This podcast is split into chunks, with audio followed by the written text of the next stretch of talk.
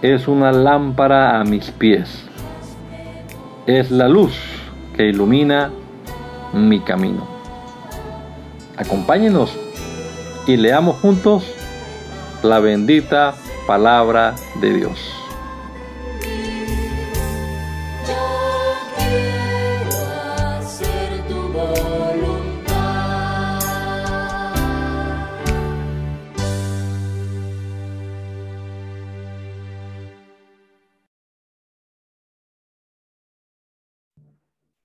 Señor Jesucristo, te damos gracias en este día, Señor, por la vida, por la salud que disfrutamos, por la oportunidad que tú nos das de comenzar leyendo tu palabra, Señor, y pensando, meditando en ella, Jesús. Esperamos que tú obres de manera especial y nos ilumines la mente, el corazón, nos des entendimiento para comprender lo que leamos, Señor.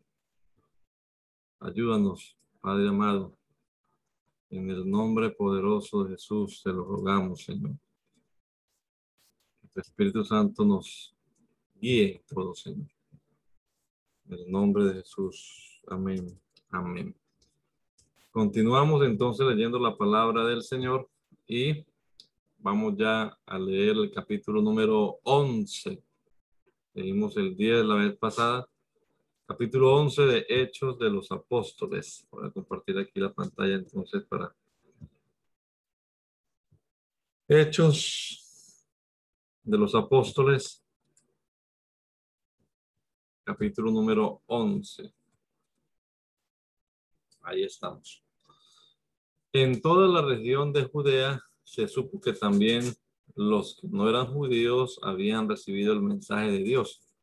Así que cuando Pedro regresó a Jerusalén, los apóstoles y los seguidores judíos se pusieron a discutir si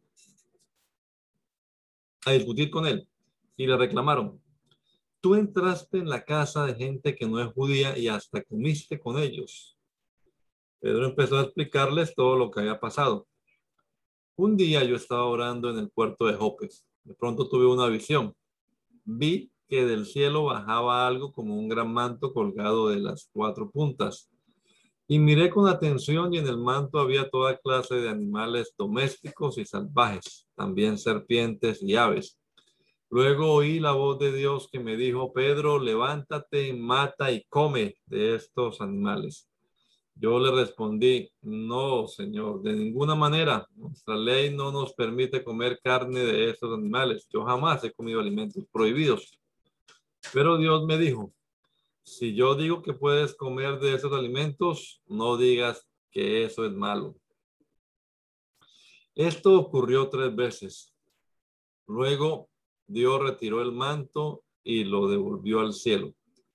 Poco después llegaron tres hombres que fueron a buscarme desde Cesarea. El Espíritu Santo me dijo que fuera con ellos y que no tuviera miedo. Seis miembros de la iglesia de Jope fueron conmigo. Al llegar a Cesarea entramos en la casa de Cornelio. Él nos contó que un ángel del Señor se le apareció y le dijo envía unos mensajeros a Jope para que hagan venir a un hombre llamado Pedro. El mensaje que él te va a dar hará que se salven tú y toda tu familia. Yo empecé a hablarles y de pronto el Espíritu Santo vino sobre todos ellos, así como nos ocurrió a nosotros al principio. Y me acordé de que el Señor Jesús nos había dicho, Juan bautizó con agua, pero ustedes, a ustedes Dios los va a bautizar con el Espíritu Santo. Entonces pensé, Dios le ha dado a esta gente el mismo regalo que nos dio a nosotros los judíos, porque creímos en Jesús, Mesías y Señor y yo no soy más poderoso que Dios para ponerme en contra de lo que Él ha decidido hacer. Cuando los hermanos judíos oyeron esto, dejaron de discutir y se pusieron a alabar a Dios y decían muy admirados, así que también a los que no son judíos Dios les ha permitido arrepentirse y tener vida eterna. Después de la muerte de Esteban, los seguidores de Jesús fueron esparcidos y maltratados perseguidos y maltratados. Por eso muchos de ellos huyeron a la región de Fenicia y a la isla de Chipre. y hasta el puerto, al puerto de Antioquía. En todos esos lugares, ellos anunciaban las buenas noticias de Jesús solamente a la gente judía. Sin embargo, algunos de Chipre y otros de Sirene fueron a Antioquía y anunciaron el mensaje del Señor Jesús a los que no eran judíos. Y Dios les dio poder y los ayudó para que muchos aceptaran el mensaje y creyeran en Jesús. Los de la iglesia de Jerusalén supieron lo que estaba pasando en Antioquía y enseguida mandaron para allá a Bernabé. Bernabé era un hombre bueno que tenía el poder del Espíritu Santo y confiaba solamente en el Señor. Cuando Bernabé llegó, vio que Dios había bendecido a toda esa gente y se alegró mucho y los animó para que siguieran siendo fieles y obedientes al Señor. Y fueron muchos los que escucharon a Bernabé y obedecieron el mensaje de Dios. De allí Bernabé se fue a la ciudad de Tarso para buscar a Saulo. Cuando lo encontró, lo llevó a Antioquía. Allí estuvieron un año con toda la gente de la iglesia, enseñaron a muchas personas fue allí en Antioquía donde por primera vez la gente comenzó a llamar cristianos a los seguidores de Jesús. En ese tiempo, unos profetas fueron de Jerusalén a Antioquía. Uno de ellos, llamado Agabo, recibió la ayuda del Espíritu Santo y anunció que mucha gente en el mundo no tendría nada para comer. Y eso ocurrió en verdad cuando el emperador Claudio gobernaba en Roma. Los seguidores de Jesús en Antioquía se pusieron de acuerdo para ayudar a los cristianos de la región de Judea y cada uno dio todo lo que pudo dar. Entonces Bernabé y Saulo llevaron el dinero a Jerusalén y lo entregaron a los líderes de la iglesia. ¿Cómo tú? Anita. Ok. Um, en aquel tiempo, ese. Sí. En aquel tiempo Herodes Agripa gobernaba a los judíos y empezó a maltratar a algunos miembros de la iglesia. Además mandó que mataran a Santiago, el hermano de Juan. Y como vio que esto les agradó a los judíos, mandó que apresaran, apresaran a Pedro, que lo encerraran hasta que pasara la fiesta de la Pascua y que cuatro grupos de soldados vigilaran la cárcel. Herodes planeaba acusar a Pedro delante del pueblo judío y ordenar que lo mataran, pero no quería hacerlo en esos días porque los judíos estaban celebrando la fiesta de los panes sin levadura. Mientras Pedro estaba en la cárcel, los miembros de la iglesia oraban a Dios por él en todo momento. Una noche, Pedro estaba durmiendo en medio de dos soldados y atado con dos cadenas. Afuera, los demás soldados seguían vigilando la entrada de la cárcel. Era un día antes de que Herodes Agripa presentara a Pedro ante el pueblo. De repente, un ángel de Dios se presentó y una luz brilló en la cárcel. El ángel tocó a Pedro para, despertarlo y le dijo, levántate, date prisa. En ese momento las cadenas se cayeron de las manos de Pedro y el ángel le ordenó, ponte el cinturón y ajustate las sandalias. Pedro obedeció, luego el ángel le dijo, cúbrete, cúbrete con tu manto y sígueme. Pedro siguió el ángel sin saber si todo eso realmente estaba sucediendo o si era solo un sueño. Pasaron frente a los soldados y cuando llegaron a la salida principal, el gran portón de hierro se abrió solo. Caminaron juntos por una calle y de pronto el ángel desapareció. Pedro entendió entonces lo que le había pasado y dijo, esto es verdad, Dios envió a un ángel para librarme de todo lo malo que Herodes Agripa y los judíos querían hacerme. Enseguida Pedro se fue a la casa de María, la madre de Juan Marcos, pues muchos de los seguidores de Jesús estaban orando allí. Pedro llegó a la entrada de la casa y llamó a la puerta. Una muchacha llamada Rode salió a ver quién llamaba. Al reconocer la voz de Pedro, fue tanta su alegría que, en vez de abrir la puerta, se fue corriendo a avisarles a los demás. Todos le decían que estaba loca, pero como ella insistía en que Pedro estaba a la puerta, pensaron entonces que tal vez había visto a un ángel. Mientras tanto, Pedro seguía llamando a la puerta. Cuando finalmente le abrieron, todos se quedaron sorprendidos de verlo allí. Pedro les hizo señas para que se callaran y empezó a contarles cómo Dios lo había sacado de la cárcel. También les dijo, vayan y cuenten esto a Jacobo y a los demás seguidores de Jesús. Luego se despidió de todos y se fue a otro pueblo. Al amanecer hubo un gran alboroto entre los soldados. Ninguno sabía lo que había pasado, pero todos preguntaban, ¿dónde está Pedro? El rey Herodes Agripa ordenó a sus soldados que buscaran a Pedro, pero ellos no pudieron encontrarlo. Entonces Herodes les echó la culpa y mandó que los mataran. Después de esto, Herodes salió de Judea y se fue a vivir por un tiempo en Cesarea. Herodes Agripa estaba muy enojado con la gente de los puertos de Tiro y de Sidón. Por eso un grupo de gente de esos puertos fue a ver a Blasto, un asistente muy importante en el palacio de Herodes Agripa, y le dijeron, nosotros no queremos pelear con Herodes, porque nuestra gente recibe alimentos a través de su país. Entonces Blasto convenció a Herodes para que los recibiera. El día en que iba a recibirlos, Herodes se vistió con sus ropas de rey y se sentó en su trono.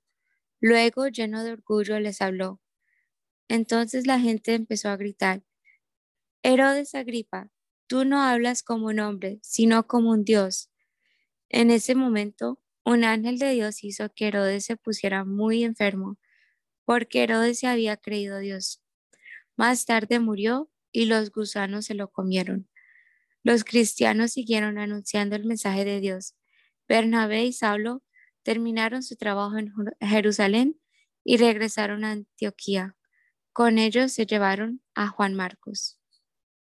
En la iglesia de Antioquía estaban Bernabé, Simeón, el negro, Lucio, el del pueblo de Sirene, Menahem y Saulo. Menahem había crecido con el rey Herodes Antipas. Todos ellos eran profetas y maestros. Un día, mientras ellos estaban adorando al Señor y ayunando, el Espíritu Santo les dijo, prepárenme a Bernabé y a Saulo. Yo los he elegido para una misión especial.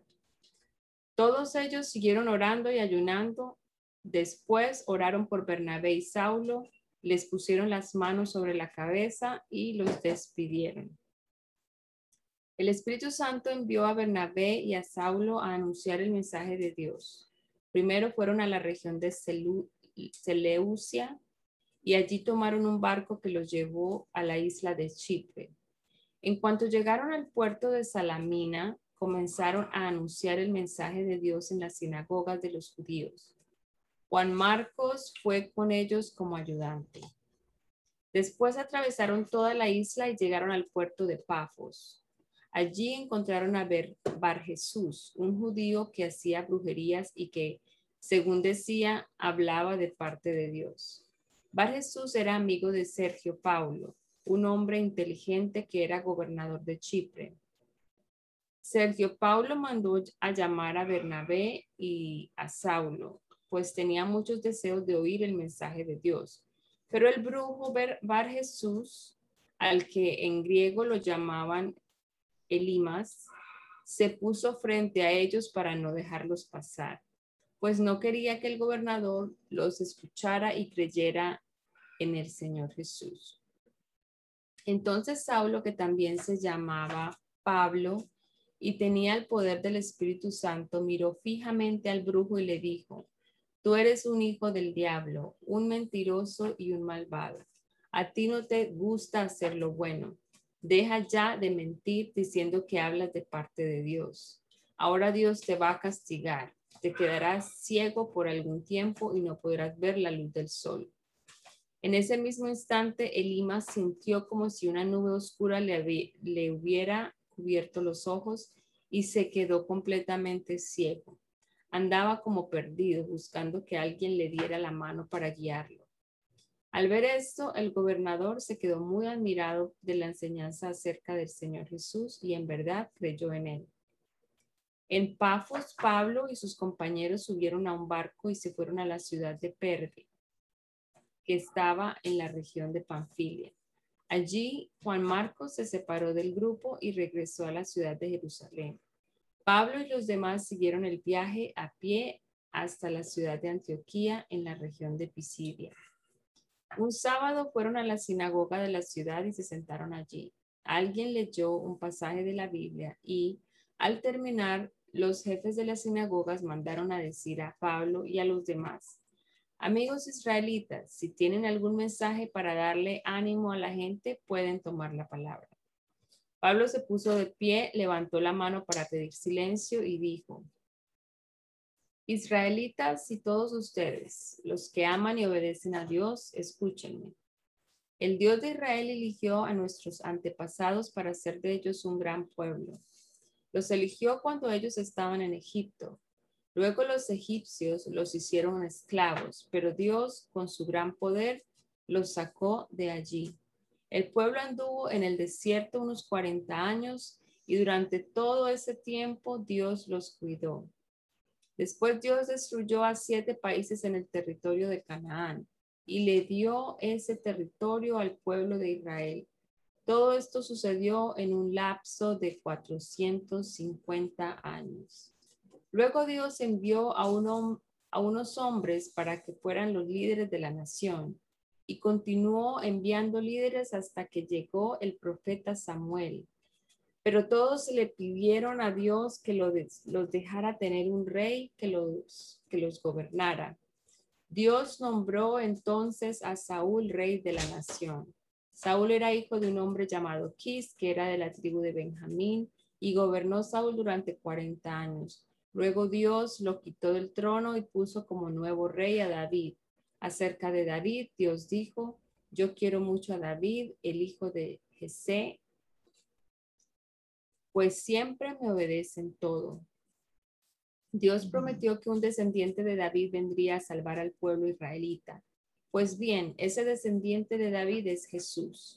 Antes de que él llegara, Juan el Bautista vino y le dijo a los israelitas que debían arrepentirse de sus pecados y ser bautizados. Cuando Juan estaba a punto de morir, les dijo a los israelitas, yo no soy el Mesías que Dios les prometió. Él vendrá después y yo ni siquiera merezco ser su esclavo. Póngame atención, amigos israelitas descendientes de Abraham, y póngame atención también ustedes, los que obedecen a Dios, aunque no son israelitas. Este mensaje de salvación es para todos nosotros. Sabemos que los habitantes de Jerusalén y los líderes del país no se dieron cuenta de quién era Jesús. Todos los sábados leían los libros de los profetas, pero no se dieron cuenta de que esos libros se referían a Jesús. Entonces ordenaron matar a Jesús y, sin saberlo, cumplieron así lo que los profetas habían anunciado. Aunque no tenían nada de qué acusarlo, le pidieron a Pilato que lo matara.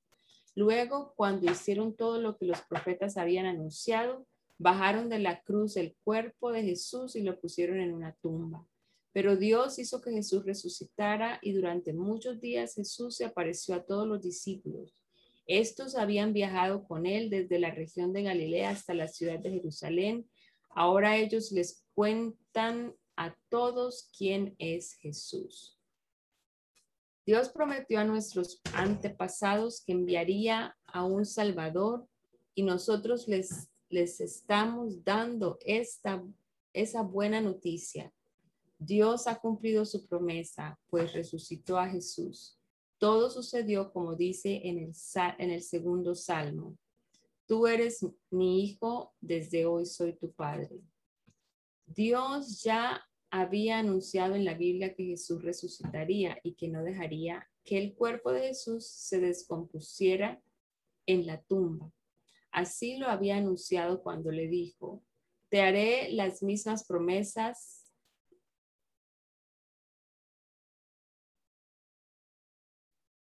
que hice a David, promesas especiales, promesas que se cumplirán.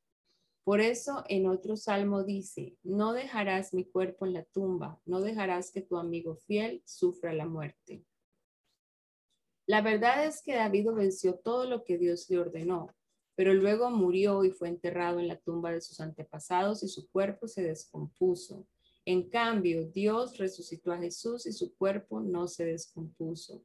Amigos israelitas, este es el mensaje que anunciamos. Jesús puede perdonarles sus pecados. La ley de Moisés no puede librarlos de todos sus pecados, pero Dios perdona a todos todo aquel que cree en Jesús. Tengan cuidado para que no reciban el castigo que anunciaron los profetas cuando dijeron, ustedes se burlan de Dios, pero asómbrense ahora y huyan. Tan terribles serán los castigos que les daré a los desobedientes que no van a creerlo si alguien se los cuenta. Cuando Pablo y sus amigos salieron de la sinagoga, la gente les rogó que volvieran al siguiente sábado y les hablaran más de todo esto. Muchos judíos y algunos extranjeros que habían seguido la, región, la religión judía se fueron con ellos. A estos Pablo Pablo y Bernabé les pidieron que nunca dejaran de confiar en el amor de Dios. Al sábado siguiente, casi toda la gente de la ciudad se reunió en la sinagoga para oír el mensaje de Dios que iban a dar Pablo y Bernabé. Pero cuando los judíos vieron reunida a tanta gente, tuvieron envidia. Entonces comenzaron a decir que Pablo estaba equivocado en todo lo que decía y también lo insultaron. Pero Pablo y Bernabé les contestaron con mucha valentía. Nuestra primera obligación era darles el mensaje de Dios a ustedes los judíos, pero como ustedes lo rechazan y no creen, no creen merecer la vida eterna, Ahora les anunciaremos el mensaje a los que no son judíos, porque así nos lo ordenó Dios. Yo te he puesto, yo te he puesto Israel para que seas luz de las naciones, para que anuncies mi salvación hasta el último rincón del mundo. Cuando los que no eran judíos oyeron eso, se pusieron muy contentos y decían que el mensaje de Dios era bueno y todos los que Dios había elegido para recibir la vida eterna creyeron en él.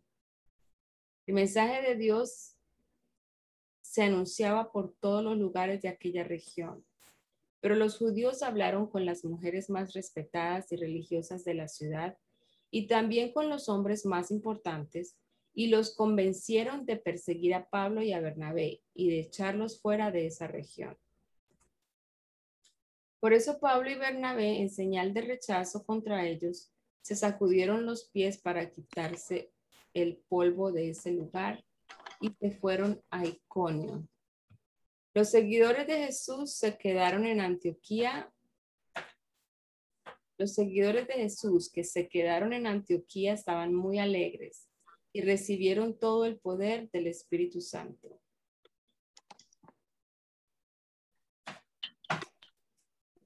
Ok, cuando Pablo y Bernabé llegaron a la ciudad del ícono, entraron juntos en la sinagoga de los judíos. Allí hablaron a la gente acerca de Jesús y muchos judíos y gente de otros pueblos creyeron en él. Pero los judíos que no creyeron en Jesús hicieron que se enojaran los que no eran judíos y los pusieron en contra de los seguidores de Jesús. Pablo y Bernabé se quedaron en ícono por algún tiempo. Confiaban mucho en Dios y le contaban a la gente toda la verdad acerca del amor de Dios. El Señor les daba poder para hacer milagros y maravillas, para que así la gente creyera todo lo que decían. La gente de ícono no sabía qué hacer, pues unos apoyaban a los judíos y otros a Pablo y a Bernabé. Entonces los judíos y los que no eran judíos se pusieron de acuerdo con los líderes de ícono y pidieron maltratar a Pablo y a Bernabé y matarlos a pedradas. Pero Pablo y Bernabé se dieron cuenta y huyeron a la región de Licaonia y sus alrededores. Allí anunciaron las buenas noticias en los pueblos de Listra y Derbe. En el pueblo de Listra había un hombre que nunca había podido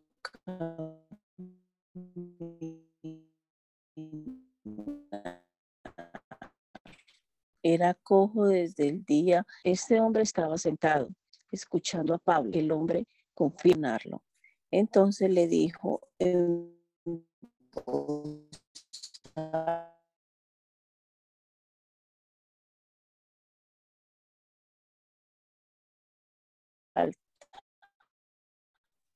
levántate y camina.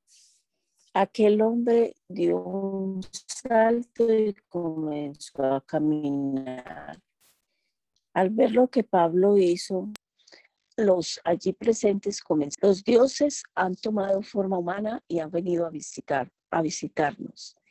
Y el sacerdote y la gente querían ofrecer sacrificios en honor de Bernardo, Zeus y que Pablo era el dios Hermes, porque él era el que hablaba y como el templo del dios Zeus estaba a la entrada del pueblo, el sacerdote llevó al templo todos Pablo se dieron cuenta de lo que pasaba, rompieron su ropa para mostrar su horror por lo que la gente hacía. Todos se gritaron, oigan, ¿por qué hacen esto?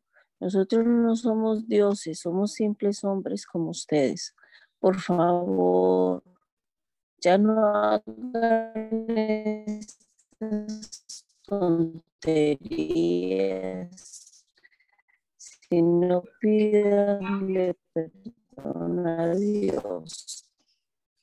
Él es quien hizo el cielo, la tierra, el mar y todo lo que hay en ellos. Todos hicieran lo que quisieran, siempre ha mostrado quiénes eran. Pues busca el bien de todos, a su tiempo sufrir, comer y estén siempre alegres. A pesar de lo que Bernabé y Pablo dijeron. Les fue muy difícil convencer a la gente de no ofrecerles Hermana Claudia, ¿me escuchas? Pero llegaron unos judíos de Icono y Antioquía y como, sí, a mí. Sí, Sí, no, dígame, lo que pasa escucho. Sí, parece que el, el- el- no sé qué pasa porque se está escuchando como a veces como muy lento. Sí, Sí, espera. Lo que pasa es que este, mi teléfono no está muy bien, se escucha lento o muy intercortado. Se escucha, sí, se escucha como lento, como en cámara lenta, luego, luego rápido y entonces no se está entendiendo algunas partes. Ok, Eh, bueno, yo creo que es que, es que este, mi teléfono, como te dije, lo tengo que, pero qué bueno que me dijo, porque entonces sí es que tengo que cambiarle eso. Vea, yo voy a terminar aquí porque voy en, listo, termine. Voy a juntar, voy a ponerlo más aquí a la, a, mi- a mi voz. Dice, a pesar de lo que Bernabé y Pablo dijeron, les fue muy difícil convencer a la gente de no ofrecerles sacrificios. Pero llegaron unos judíos de Ícono y Antioquía y convencieron a la gente para que no se pusiera en contra de, de Pablo. Entonces la gente lo apedreó y pensando que estaba muerto, lo arrastró fuera del pueblo. Pero Pablo, rodeado de los seguidores de Jesús, se levantó y entró de nuevo en el pueblo al día siguiente. Se fue con Bernabé al pueblo, de Derbe. Pablo y Bernabé anunciaron las buenas noticias en Derbe y mucha gente creyó en Jesús. Después volvieron a los pueblos de Listra, Ícono y Antioquía. Allí visitaron a los que habían creído en Jesús y les recomendaron que siguieran confiando en Él. También dijeron, debemos sufrir mucho antes de entrar en el reino de Dios. En cada iglesia, Pablo y Bernabé nombraron líderes para que ayudaran a los seguidores de Jesús. Después de orar y ayunar, ponían las manos sobre esos líderes y le pedían a Dios que los ayudara, pues ellos habían creído en Él. Pablo y Bernabé continuaron su viaje y pasaron por la región de Pisidia hasta llegar a la región de Panfilia. Allí anunciaron las buenas noticias, primero a los del pueblo de Pergue y luego a los de Atalía. Después tomaron un barco y se fueron a la ciudad de Antioquía en la región de Siria. En esa ciudad los miembros de la iglesia le habían pedido a Dios con mucho amor que cuidara a Pablo y a Bernabé para que no tuvieran problemas al anunciar las buenas noticias. Cuando Pablo y Bernabé llegaron a Antioquía, se reunieron con los miembros de la iglesia y les contaron todo lo que Dios había hecho por medio de ellos.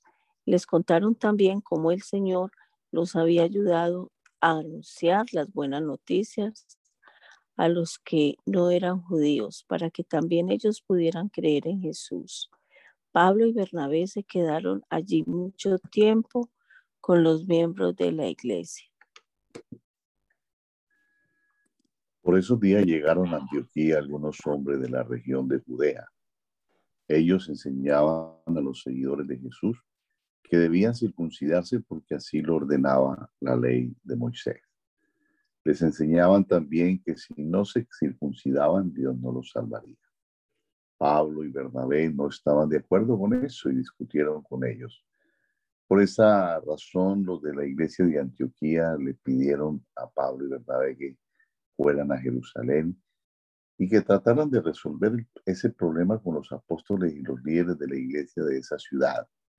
Pablo y Bernabé se pusieron en camino y algunos otros seguidores lo acompañaron.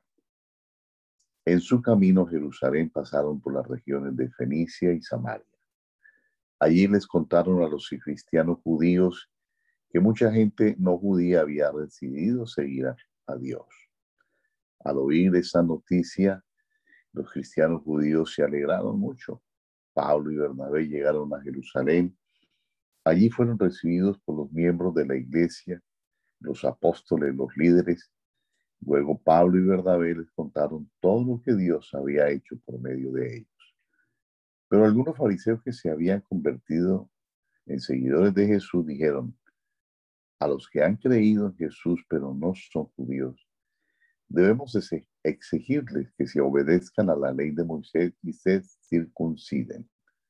Los apóstoles y los líderes de la iglesia se reunieron para tomar una decisión bien pensada Luego de una larga discusión, Pedro les dijo, amigos míos, como ustedes saben, hace algún tiempo Dios me eligió para anunciar las buenas noticias de Jesús a los que no son judíos, para que ellos crean en Él. Y Dios, que conoce nuestros pensamientos, ha demostrado que también ama a los que no son judíos, pues les ha dado el Espíritu Santo lo mismo que a nosotros. Dios no ha hecho ninguna diferencia entre ellos y nosotros, pues también a ellos les perdonó sus pecados cuando creyeron en Jesús. ¿Por qué quieren ir en contra de lo que Dios ha hecho? ¿Por qué quieren obligar a esos seguidores de Jesús a obedecer leyes que ni nuestros antepasados ni nosotros hemos podido obedecer? Más bien nosotros creemos que somos salvos gracias a que Jesús nos amó mucho y también ellos lo creen. Todos se quedaron callados, luego escucharon también a Bernabé y a Pablo, quien contaron las maravillas y los milagros que por medio de ellos Dios había hecho entre los no judíos. Cuando terminaron de hablar, Santiago, el hermano de Jesús, le dijo a todos, amigos míos, escúchenme. Simón Pedro nos ha contado cómo Dios desde un principio trató bien a los que no son judíos y los eligió para que también formaran parte de su pueblo. Esto es lo mismo que Dios anunció en la Biblia por medio de los profetas. Yo soy el Señor su Dios y volveré de nuevo para que vuelvas a reinar un descendiente, para que vuelva a reinar un descendiente de David. Cuando eso pase, Gente de otros países vendrán a mí y serán mis elegidos.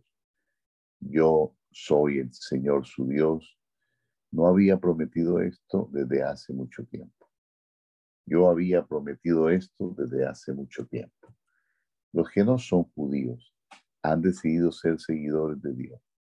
Yo creo que no debemos obligarlos a obedecer leyes innecesarias. Solo debemos escribirles una carta y pedirles que no coman ninguna comida que haya sido ofrecida a los ídolos, que tampoco coman carne de animales que hayan muerto ahogados, ni carne que todavía tenga sangre. Además, deberán evitar las relaciones sexuales de las que Moisés prohíbe. Hay que recordar que desde hace mucho tiempo en esos mismos pueblos y ciudades se han estado enseñando y predicando la ley de Moisés. Esto pasa cada sábado en nuestra sinagoga. Los apóstoles, los líderes y todos los miembros de la iglesia decidieron elegir a alguno de ellos y enviarlos a Antioquía junto con Pablo y Bernabé. Eligieron a Judas, a quien la gente también llamaba Barsabás, y a Silas. Estos dos eran líderes de la iglesia, con ellos mandaron esta carta. Nosotros los apóstoles y líderes de la iglesia en Jerusalén, les enviamos un cariñoso saludo a todos ustedes, los que viven en las regiones de Antioquía, Siria y Cilicia, y que no son judíos, pero que creen en Jesús.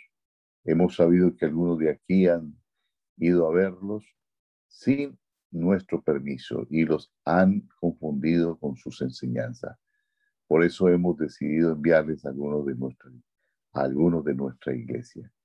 Ellos acompañarán a nuestros queridos compañeros Bernabé y Pablo, los cuales los han puesto, han puesto su vida en peligro por ser obedientes a nuestro Señor Jesucristo. También les enviamos a Judas y a Silas. Ellos personalmente les explicarán el acuerdo a que hemos llegado. Al Espíritu Santo y a nosotros nos ha parecido bien no obligarlos a obedecer más que las siguientes reglas, que no podemos dejar de cumplir. No coman carne de animales que hayan sido sacrificados en honor a los ídolos. No, no coman sangre ni carne de animales que todavía tengan sangre dentro y eviten las relaciones sexuales de las que Moisés prohíbe. Si cumplen esto, con esto, harán muy bien, reciban nuestro cariñoso saludo. Entonces Bernabé, Pablo, Judas y Silas se fueron a Antioquía. Cuando llegaron allá se reunieron con los miembros de la iglesia y les entregaron la carta. Cuando la carta se leyó, todos en la iglesia se pusieron muy alegres, pues lo que decía los tranquilizaba. Además, como Judas y Silas eran profetas, hablaron con los seguidores de Jesús y los tranquilizaron y animaron mucho. Después de pasar algún tiempo con los que, con los de la iglesia en Antioquía, los que habían venido a Jerusalén fueron despedidos con mucho cariño. Pero Silas, Pablo y Bernabé se quedaron en Antioquía y junto con muchos otros seguidores enseñaban y anunciaban las buenas noticias del Señor Jesús.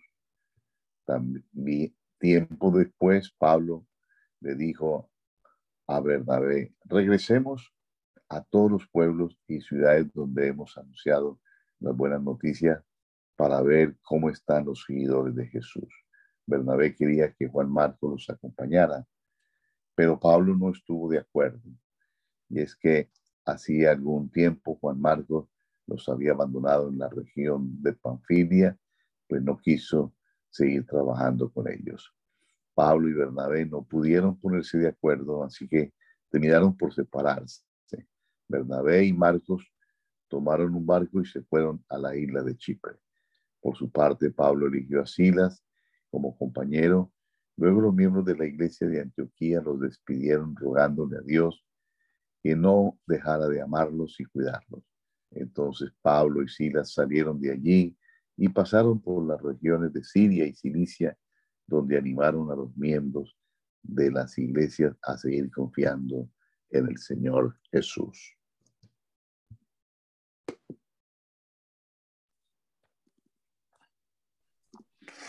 Pablo siguió su viaje y llegó a los pueblos de Derbe y de Listra. Allí vivía un joven llamado Timoteo, que era seguidor de Jesús.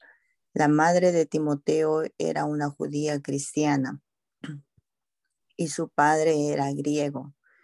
Los miembros de la iglesia en Listra y en Iconio hablaban muy bien de Timoteo. Por eso Pablo quiso que Timoteo lo acompañara en su viaje. Pero como todos los judíos de esos lugares sabían que el padre de Timoteo era griego, Pablo llevó a Timoteo para que lo circuncidaran. Pablo y sus compañeros continuaron el viaje en todos los pueblos por donde pasaban. Informaban a los seguidores de Jesús de lo que se había decidido en Jerusalén. Los miembros de la iglesia de, todos esos lugares confiaban cada vez más en Jesús y cada día más y más personas se unían a ellos. Pablo y sus compañeros intentaron anunciar el mensaje de Dios en la provincia de Asia, pero el Espíritu Santo no se, le, no se lo permitió. Entonces viajaron por la región de Frigia y Galacia y llegaron a la frontera con, con la región de Misia. Luego intentaron pasar a la región de Bitinia, pero el Espíritu de Jesús tampoco les permitió hacerlo. Entonces siguieron su viaje por la región de Misia y llegaron al puerto de Troade.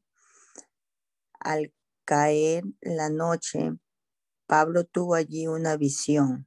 Vio a un hombre de la región de Macedonia que le rogaba, por favor, venga usted a Macedonia y ayúdenos. Cuando Pablo vio eso, todos nos preparamos de inmediato para viajar a la región de Macedonia. Estábamos seguros de que Dios nos ordenaba ir a ese lugar para anunciar las buenas noticias a la gente que allí vivía. Salimos de Troade en barco y fuimos directamente a la isla de Somatracia. Al día siguiente fuimos al puerto de Neápolis y de allí a la ciudad de Filipos. Esta era la ciudad más importante de la región de Macedonia y también una colonia de Roma. En Filipos nos quedamos durante algunos días un sábado fuimos a la orilla del río, en las afueras de la ciudad. Pensábamos que por allí se reunían los judíos para orar. Al llegar nos sentamos y hablamos con las mujeres que se reunían en el lugar. Una de las que nos escuchaba se llamaba Lidia, una mujer que honraba a Dios. Era de la ciudad de Tiatira y vendía telas muy finas de color púrpura. El Señor hizo que, que Lidia pusiera mucha atención a Pablo y cuando ella y toda su familia fueron bautizados, nos rogó, si ustedes consideran que soy fiel seguidora del Señor, vengan a quedarse en mi casa. Y nos convenció. Un día íbamos con Pablo al lugar de oración y en el camino nos encontramos a una esclava. Esta muchacha tenía un espíritu que le daba poder para anunciar lo que iba a suceder en el futuro. De esa manera los dueños de la, de la muchacha ganaban mucho dinero. La muchacha nos seguía y le gritaba a la gente, estos hombres trabajan para el Dios Altísimo y han venido a decirles que Dios puede salvarlos.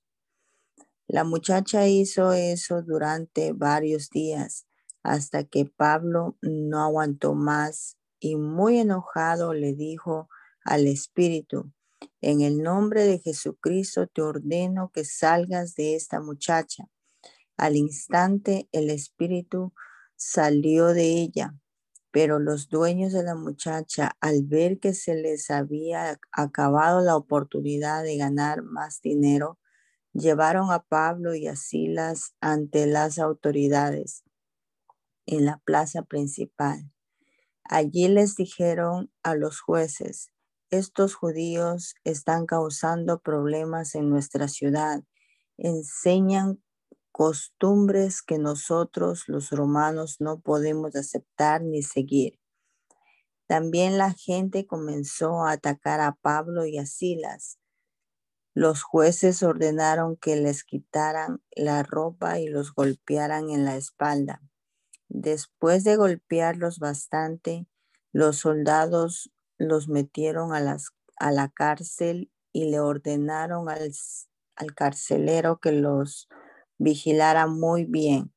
El carcelero los puso en la parte más escondida de la prisión y le sujetó los, y sujetó los pies con unas piezas de madera grandes y pesadas. Cerca de la medianoche, Pablo y Silas oraban y cantaban alabanzas a Dios.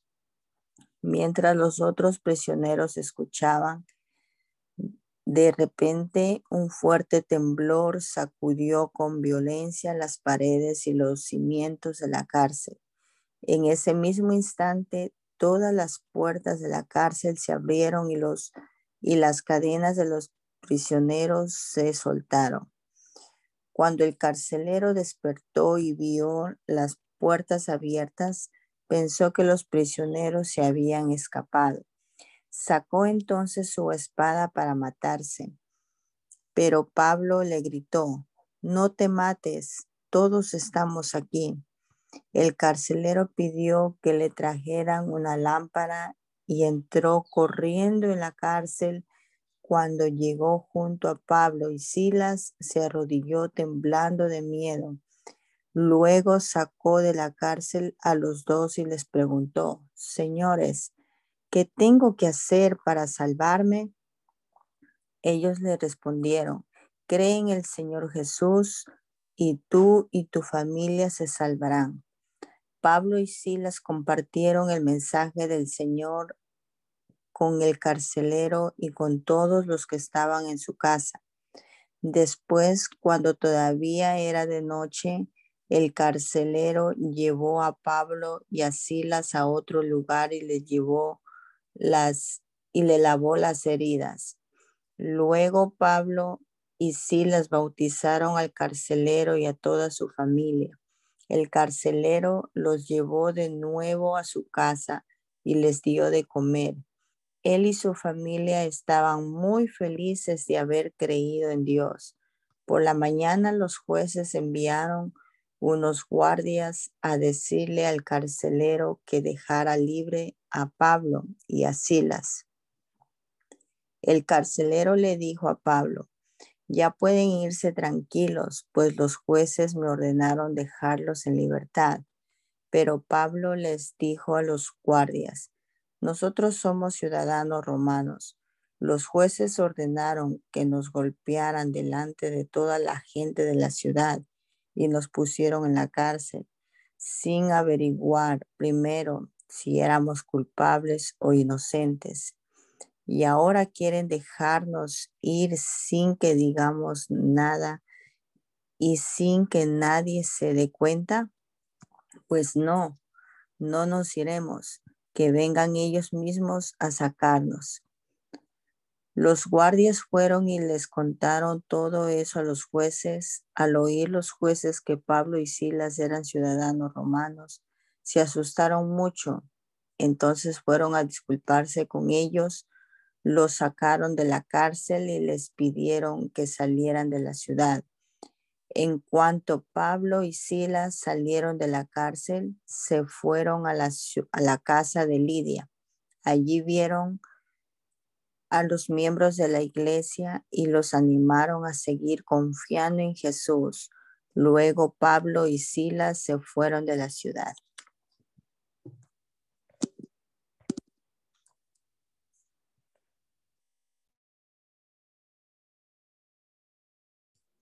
Hermana Milena, puede seguir usted. Ay, perdón, no había abierto el micrófono. Pablo y Silas continuaron su viaje. Pasaron por las ciudades de Anfípolis y Apolonia y llegaron a la ciudad de Tesalónica, donde había una sinagoga de los judíos. Como de costumbre, Pablo fue a la sinagoga y durante tres sábados seguidos habló con los judíos de ese lugar. Les leía la Biblia y les probaba con ella que el Mesías tenía que morir y resucitar les decía, Jesús, de quien yo les he hablado, es el Mesías. Algunos judíos creyeron en lo que Pablo decía y llegaron a ser seguidores de Jesús, uniéndose al grupo de Pablo y Silas. También creyeron en Jesús muchos griegos que amaban y obedecían a Dios y muchas mujeres importantes de la ciudad.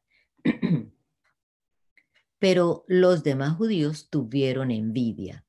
Buscaron a unos vagos que andaban por allí y les pidieron que alborotaran al pueblo en contra de Pablo y de Silas. Esos malvados reunieron a muchos más y fueron a la casa de Jasón para sacar de allí a Pablo y a Silas, a fin de que el pueblo los maltratara. Como no los encontraron en la casa, apresaron a Jasón y a otros miembros de la iglesia y los llevaron ante las autoridades de la ciudad. Los acusaron diciendo, Pablo y Silas andan por todas partes causando problemas entre la gente. Ahora han venido aquí y Jasón los ha recibido en su casa. Desobedecen las leyes del emperador de Roma y dicen que tienen otro rey que se llama Jesús. Al oír esto, al oír todo, todo eso, la gente de la ciudad y las autoridades se pusieron muy inquietas y nerviosas, pero les pidieron a Jasón y a los otros hermanos que pagaran una fianza y los dejaron ir. Al llegar la noche, los seguidores de Jesús enviaron a Pablo y a Silas a la ciudad de Berea, Berea cuando ellos llegaron allí, fueron a la sinagoga. Los judíos que vivían en esa ciudad eran más buenos que los judíos de Tesalónica. Escucharon muy contentos las buenas noticias acerca de Jesús y todos los días leían la Biblia para ver si todo lo que les enseñaban era cierto. Muchos de esos judíos creyeron en Jesús y también muchos griegos tanto hombres como mujeres. Estos griegos eran personas muy importantes en la ciudad. En cuanto los judíos de Tesalónica pusieron, supieron que Pablo estaba en Berea anunciando las buenas noticias, fueron y alborotaron a la gente en contra de Pablo. Los seguidores de Jesús enviaron de inmediato a Pablo hacia la costa pero Silas y Timoteo se quedaron allí. Los que se llevaron a Pablo lo acompañaron hasta la ciudad de Atenas, pero Pablo les pidió que cuando regresaran a Berea, les avisaran a Silas y a Timoteo que fueran a Atenas lo más pronto posible. Mientras Pablo esperaba a Silas y a Timoteo en Atenas, le dio mucha tristeza ver que la ciudad estaba llena de ídolos. En la sinagoga hablaba con los judíos y con los no judíos que amaban a Dios. También iba, también iba todos los días al mercado y hablaba con los que encontraba allí. Algunos eran filósofos, de los que pensaban que lo más importante en la vida es ser feliz. Otros eran filósofos que enseñaban que la gente tenía que controlarse a sí misma para no hacer lo malo. Algunos de ellos preguntaban, ¿de qué habla este charlatán? Otros decían, parece que habla de dioses de otros países, pues habla de Jesús y de la diosa resurrección.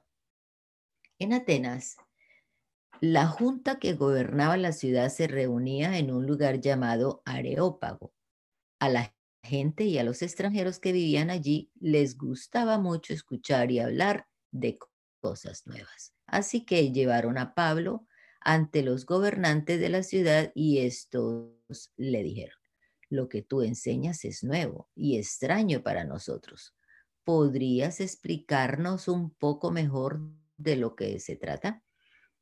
Pablo se puso de pie ante los de la junta y les dijo, habitantes de Atenas, he notado que ustedes son muy religiosos.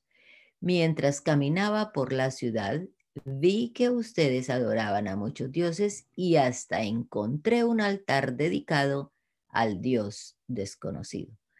Pues ese Dios que ustedes honran sin conocerlo es el Dios del que yo les hablo. Es el Dios que hizo el mundo y todo lo que hay en él. Es el dueño del cielo y de la tierra y no vive en templos hechos por seres humanos.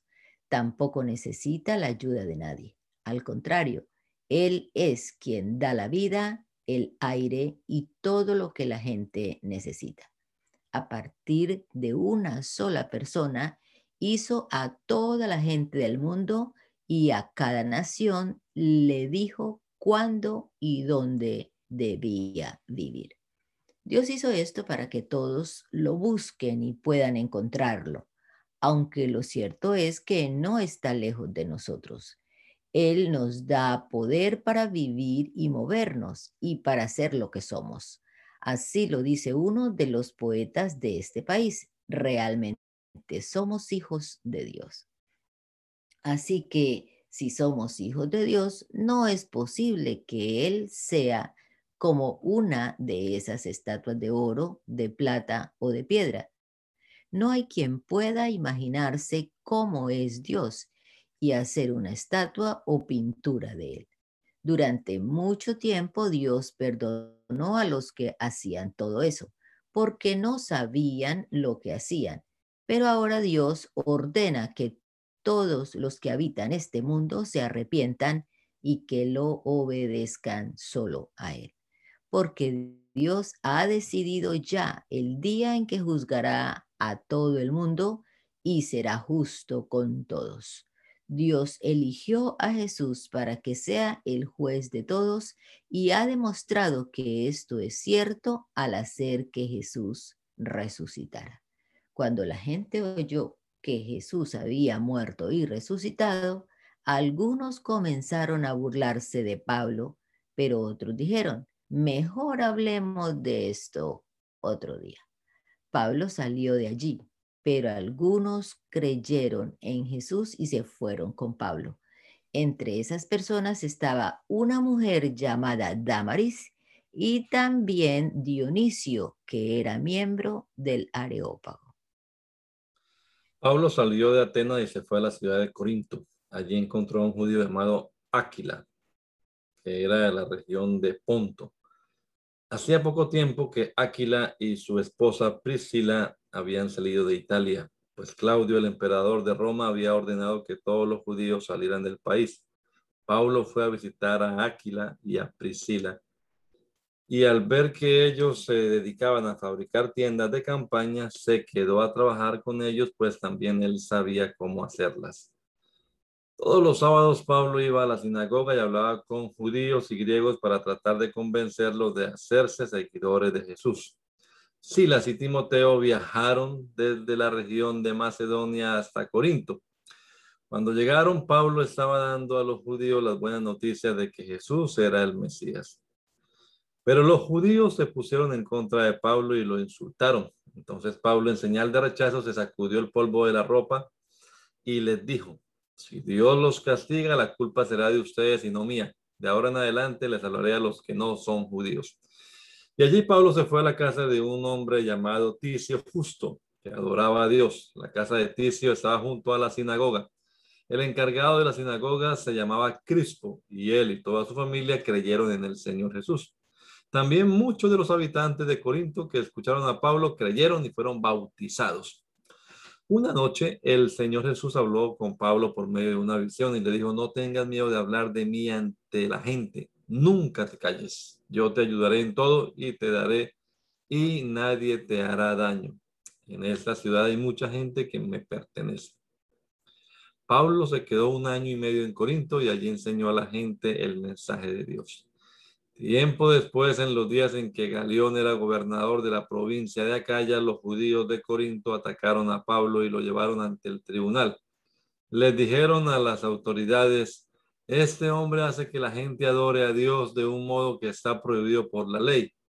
Pablo estaba a punto de decir algo, pero el gobernador Galión dijo a los judíos, yo no tengo por qué tratar estos asuntos con ustedes, pues no se trata de ningún crimen. Ese es un asunto de palabras, de nombres y de la ley de ustedes, así que arréglenlo ustedes. Yo en estas cuestiones no me meto. Galión ordenó que sacaran del tribunal a todos y entonces los judíos agarraron a Sóstenes, el encargado de la sinagoga, y lo golpearon frente al edificio del tribunal. Pero esto a Galión no le importó nada. Pablo se quedó algún tiempo en la ciudad de Corinto, después se despidió de los miembros de la iglesia y decidió irse a la región de Siria. Priscila y Áquila lo acompañaron.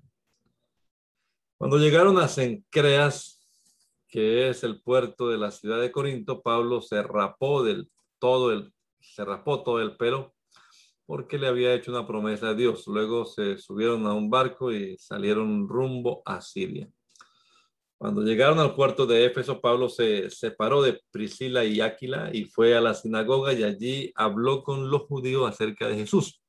Los judíos de ese lugar le pidieron que se quedara unos días más, pero Pablo no quiso, se despidió de ellos y les dijo, si Dios quiere, regresaré a verlos. Luego partió en barco y continuó su viaje hacia Siria. Cuando llegó al puerto de Cesarea, fue a saludar a los miembros de la iglesia, después salió hacia la ciudad de Antioquía. Pablo se quedó en Antioquía solo algunos días y después se fue a visitar varios lugares de las regiones de Galacia y de Frigia, donde animó a los seguidores a mantenerse fieles a Jesús. Por aquel tiempo llegó a la ciudad de Éfeso un hombre que se llamaba Apolo. Era de la ciudad de Alejandría y sabía convencer a la gente con sus palabras, pues conocía mucho de la Biblia. Apolo sabía también bastante acerca de Jesús y hablaba con entusiasmo a la gente y le explicaba muy bien lo que sabía acerca de Jesús. Sin embargo, del bautismo solo sabía lo que Juan el Bautista había enseñado. Un día Apolo, confiado en sus conocimientos, comenzó a hablarle a la gente que estaba en la sinagoga, pero cuando Priscila y Aquila lo escucharon, lo llamaron aparte y lo ayudaron a entender mejor el mensaje de Dios. Como Apolo quería recorrer la región de Acaya, los miembros de la iglesia escribieron una carta a los cristianos de la región para que fuera bien recibido por todos. Cuando Apolo llegó a Acaya, ayudó mucho a los que gracias al amor de Dios habían creído en Jesús. Apolo se enfrentaba a los judíos que no creían en Jesús y con las enseñanzas de la Biblia les probaba que Jesús era el Mesías. Amén. Mi hermano Alfonso, ¿puede usted hacer la oración final, por favor? Honramos tu nombre, Jesús de Nazaret. Te damos gracias en este nuevo día que nos has regalado, tu palabra maravillosa, preciosa, que nos limpia, que nos transforma, que nos ilumina. Señor, llegue a nuestros corazones y repose allí para siempre. Te damos gracias, Señor, por cada uno de los que han participado, Señor, en esta mañana de oración y de lectura bíblica y encomendamos a ti, oh Dios, nuestras vidas, nuestras familias, nuestros hermanos, nuestras iglesias, a cada uno en todos los lugares de tu señorío, Señor. Bendícenos, llénanos de tu gracia, acompáñanos cada momento. En tus manos estamos, Señor Jesús, y ahí estamos seguros. Gracias, Señor Jesús. Amén y amén.